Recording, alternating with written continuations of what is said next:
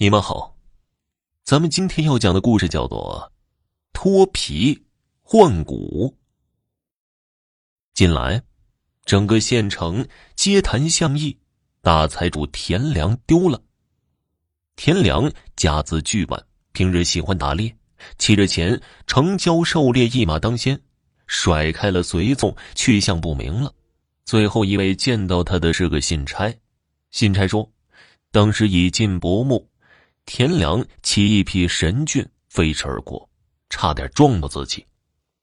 信差害得半死，回过神来，那一人一骑已经深入老林了。因田良躯体肥大，那匹大完马又极易辨认，是以信差大老远就能认得出他。此后啊，再也没人见过这个田良了。这个田良呢？有一个独子，名叫田文清，寻了六天，还是没有父亲的行踪。于是啊，他布下了告示，悬赏寻找父亲的下落。有找到者，无论是籍贯职务、男娼女盗也好，牙行的伙计、县衙差也罢，都可重赏三千两的银子。举县上下一片的沸声啊！然而啊。又过了三天，那田良依然在爪哇国游荡，不见踪影。田文清为人孝顺，急的是六神无主，亲率家仆遍地找他的父亲。这天呢，照旧是一无所获。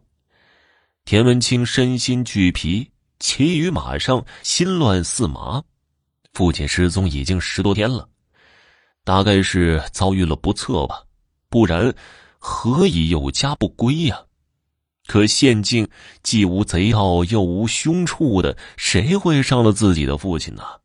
也没听说有什么仇家。再者说了，父亲与县属众官吏关系非常的好，哪个不认识我父亲的，敢下此毒手啊？此时，已出县境了，前处却有一庙。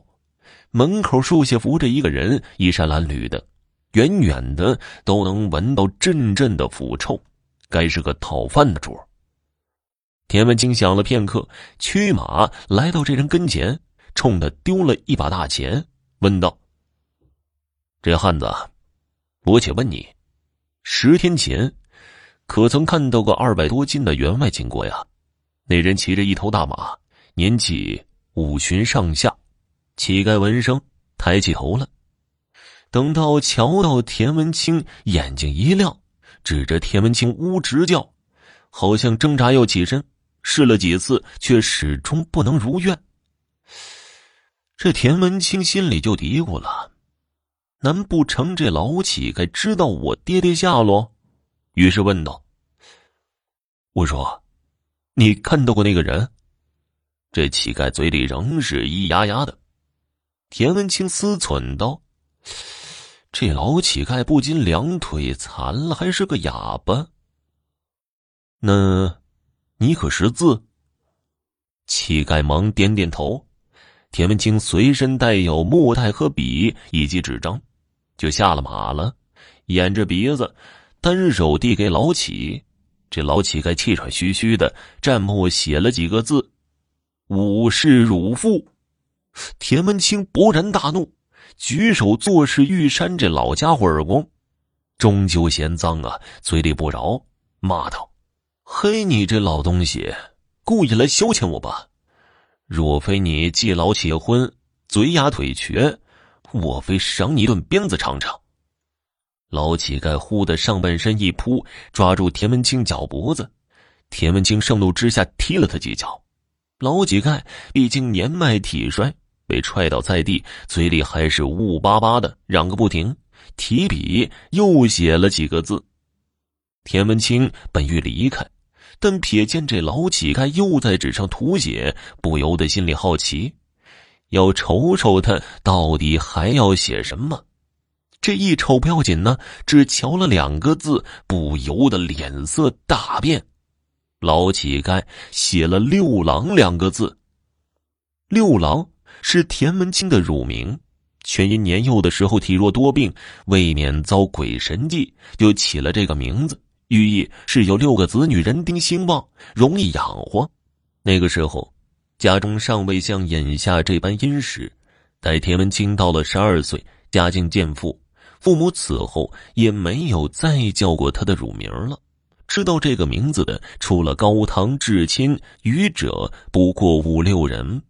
那老乞丐继续写道：“十日前，为父狩猎，忽遇山鬼连人带马，俱被吃了。”字字触目惊心。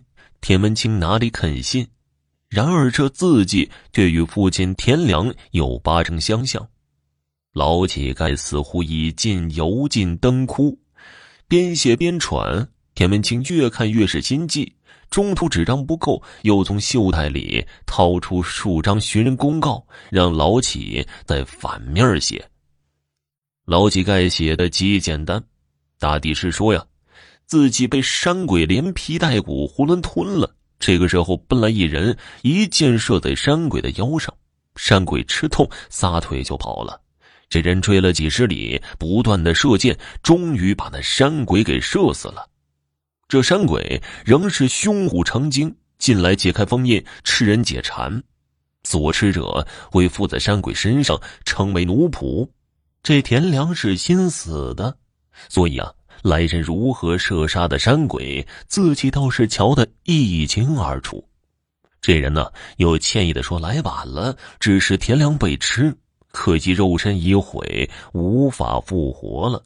这人四处的张望，瞧见一老乞丐趴在庙前奄奄一息，一拍大腿，有了主意了，说：“这乞丐是个痴儿，没有神识，可是法术将田良的神魂移到老乞丐的身上。”田良瞧了老乞丐一眼，不由得倒吸一口冷气：这乞丐竟然是老熟人。蛇鬼汉子急切的说道：“来不及了，若再耽搁，那勾魂的黑白无常就到了，到时候就真的死翘翘了。”按住田良，不由分说，一把填入乞丐的身体。于是啊，田良就成了老乞丐了。而这老乞丐之所以两腿残废、嘴巴难言，却跟田良有莫大的关系。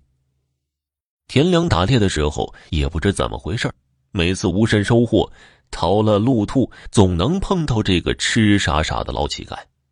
凡痴儿傻子见人就乐，全因出于本性，怕人们打他揍他。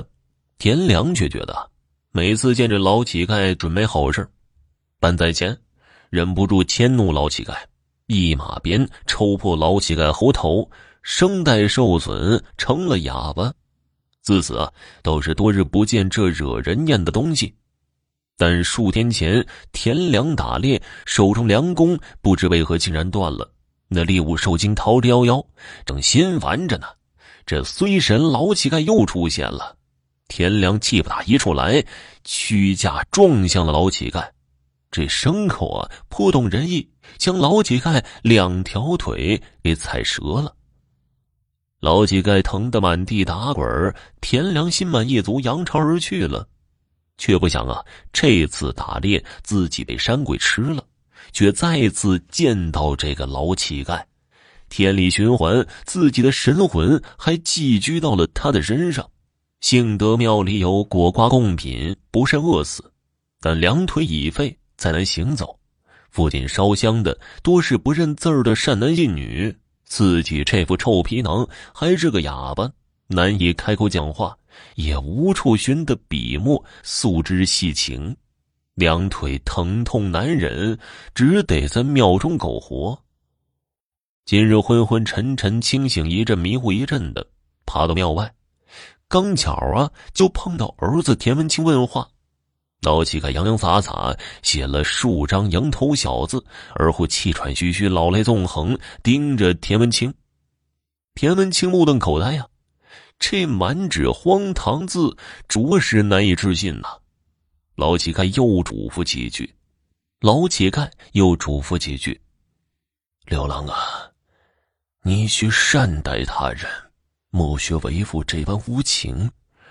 若不是为父戏弄这乞丐。”知其身残，为父急着此躯，仍能活个数载。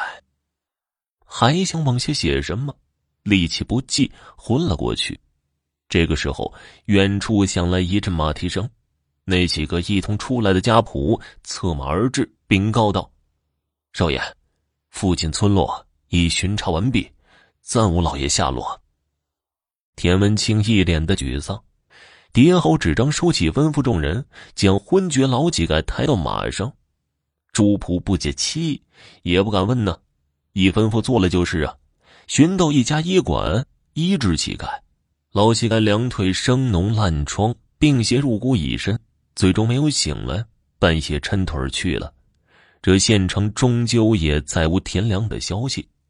却说这田文清自称父业，自此事之后，像变了个人似的，无论对下人还是贩夫走卒，俱是客客气气，心存善念，时有行善。人们都说呀。他跟那个不知道死在哪里的父亲有天壤之别，一个飞扬跋扈，一个谦恭有礼。数年之后，田文清外出失足跌入江里，被路人搭救上岸，捡了条命。田文清千恩万谢，那救人者却大呼巧了，说田文清曾经资助自己逃过一劫，这次相遇纯属是天意啊。